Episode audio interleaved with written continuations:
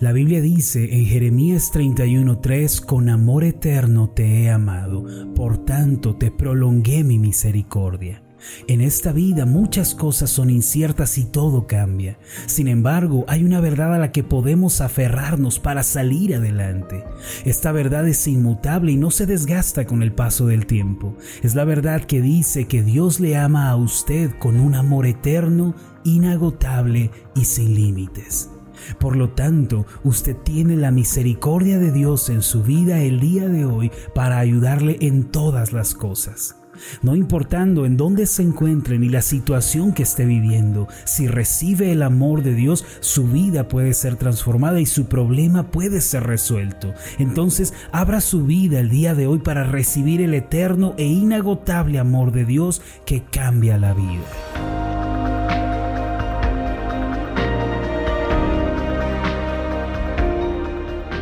Estás escuchando Meditaciones Ascender con el pastor Marlon Corona. Acompáñanos a continuar escuchando la serie de esta semana titulada Descansa en Dios. El tema de hoy es Abre la puerta a Dios.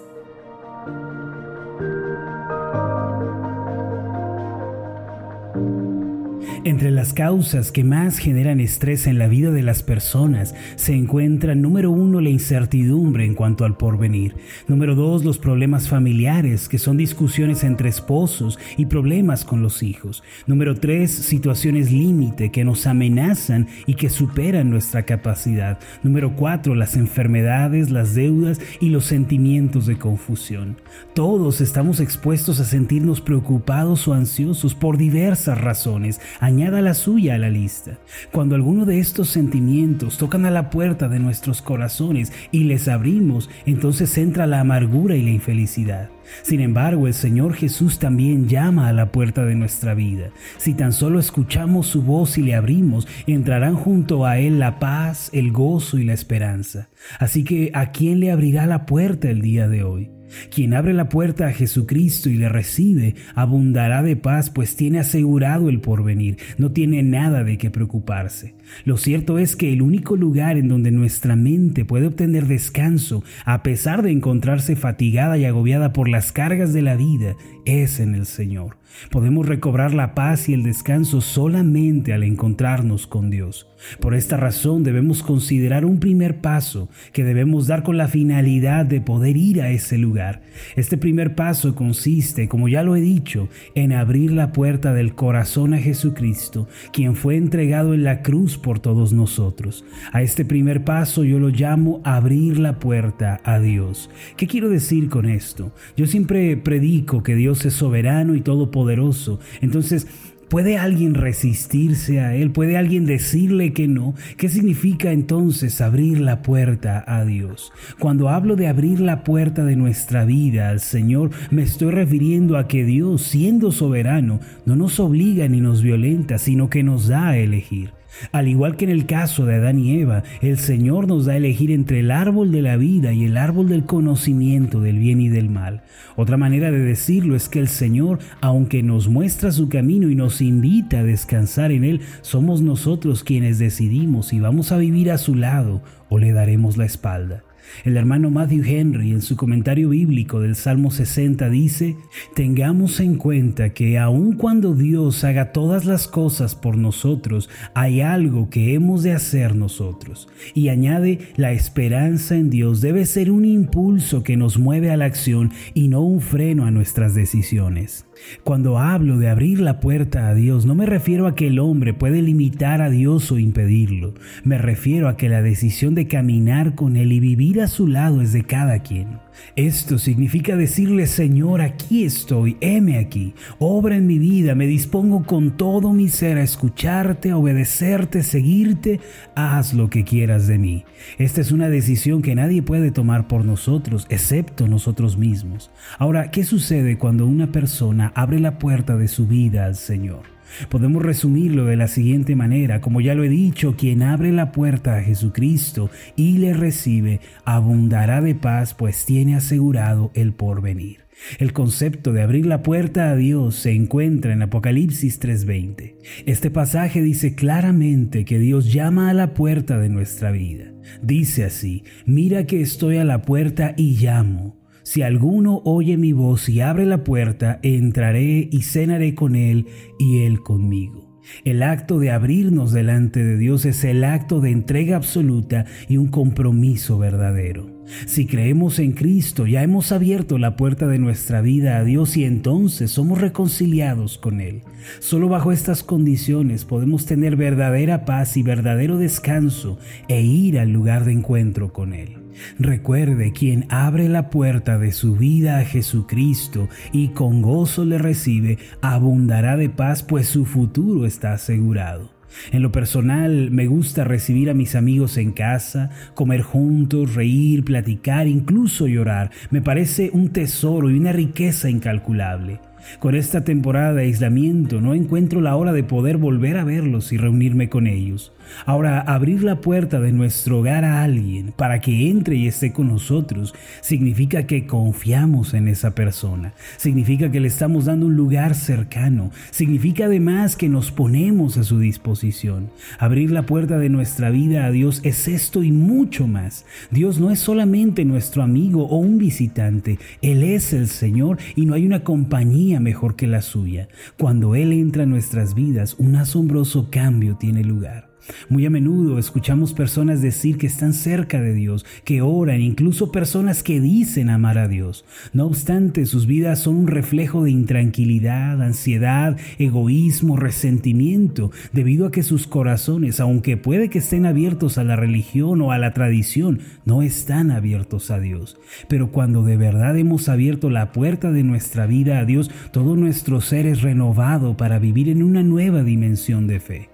Yo pregunto, ¿pueden prevalecer la ansiedad, el resentimiento, el egoísmo, la desesperación en aquellos que han abierto sus vidas al Señor? No, la respuesta es no. Apocalipsis 3:20 dice claramente que Dios entra en nuestras vidas para cenar con nosotros. Ahora, ¿qué significa esto de cenaré con Él? Esto representa tres cosas. Primero, una comunión cercana. Segundo, un amor genuino. Tercero, una provisión continua. Permítame explicar un poco más en detalle el significado de que el Señor viene a cenar con nosotros. En primer lugar, significa comunión, porque ya no hay distanciamiento entre Dios y nosotros. Por medio de Cristo hemos sido reconciliados con Dios y ahora nos encontramos en una dulce comunión de compañerismo con Él. Segunda de Corintios 5:18 dice que Dios por medio de Cristo nos reconcilió consigo mismo. Esto significa ya no hay distanciamiento ni enemistad como cuando no le conocíamos. Ahora hay unidad, compañerismo y cercanía que edifica nuestro ser.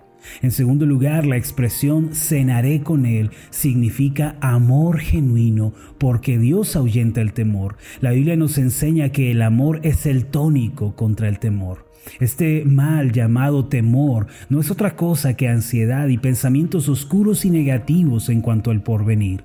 Sin embargo, cuando recibimos el gran amor de Dios, nuestro temor desaparece y nuestro ser interior es sanado. Primera de Juan 4:18 dice que el amor perfecto echa fuera el temor. Por eso, cuando recibimos el inagotable amor de Dios, nuestras vidas son renovadas y cambiadas y pasamos de un estado deprimido y temeroso a un estado de victoria y fe. En tercer lugar, cuando el Señor cena con nosotros, experimentamos la provisión celestial porque Dios mismo sirve una mesa de bendiciones, milagros y favores. Si el Señor está en nuestra vida, entonces no tenemos por qué preocuparnos. Él se encargará de todas nuestras necesidades. El Señor Jesús declaró en Mateo 6, 31 y 32 lo siguiente, así que no se preocupen diciendo, qué comeremos o qué beberemos o con qué nos vestiremos, porque los paganos andan tras todas estas cosas, pero el Padre Celestial sabe que ustedes las necesitan. Le pido que nunca lo olvide, quien abre la puerta a Jesucristo y le recibe, abundará de paz, pues tiene asegurado el porvenir. Tal persona no tiene nada de qué preocuparse. Una de las características de aquellas personas que han abierto la puerta de su vida al Señor y que tienen su relación con Él restaurada es que tienen una mente centrada hacia Dios. Además, llevan una vida de oración diaria y viven en santidad, de manera que ellos pueden ver a Dios aún en medio de la aflicción y la adversidad. Los que han abierto la puerta a Dios también mantienen armonía con el prójimo y por consiguiente experimentan la revelación de Dios. Así como podemos ver que la luz resplandece en medio de una noche muy oscura, podemos ver a Dios y podemos disfrutar de su paz y reposo si tan solo le abrimos la puerta de nuestra vida. Esta bendición solo puede ser heredada por aquellos que se han reconciliado con Dios mediante Jesucristo. Otra manera de decir que hemos abierto la puerta de nuestra vida a Dios y que le hemos recibido para cenar con Él en comunión y amor es decir que nos hemos rendido y entregado a Él. Un pastor dijo, para estar de pie ante la adversidad hay que estar de rodillas ante Dios.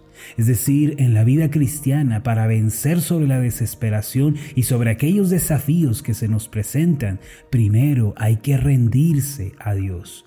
Solo aquellos que guardan su corazón en obediencia a Dios podrán experimentar los milagros y las respuestas de Dios en su vida personal. Le invito el día de hoy, si usted está escuchando que Dios llama a su vida, abra la puerta, dé la bienvenida a Dios. Entonces Él entrará y cenará con usted un banquete dulce de comunión, amor y provisión inagotable. Recuerde siempre, quien abre la puerta a Jesucristo y le recibe, abundará de paz, pues tiene asegurado el porvenir. Permítame hacer una oración por usted. Amado Dios y Padre Celestial, por medio de Jesucristo, tú llamas hoy a la puerta de nuestras vidas. Permítenos escuchar ese dulce llamado y atender con todo nuestro ser. Que dejemos el mundo, el pecado, la desobediencia para correr a la puerta y abrirla delante de ti. Señor, entra, entra a esta tu casa. Nuestras vidas son tu recinto, Señor. Entra con nosotros. Permítenos disfrutar esa comunión, ese compañerismo con contigo. Permítenos disfrutar esa provisión, ayuda, socorro continuo, Señor. Permítenos también descubrir ese amor tuyo que aplaca nuestro temor, que se lleva toda ansiedad y que nos da la victoria. Hoy abrimos la puerta de nuestra vida delante de ti. Henos aquí, Señor, haz con nosotros tu voluntad, pues somos tuyos, a ti te pertenecemos. Esta oración la elevamos a ti en el nombre de Jesús. Amén y amén. Antes de finalizar, lo invito a hacer la siguiente declaración. Repita después de mí. He escuchado el dulce llamado de Dios. Hoy abro mi puerta delante de Él. Amén.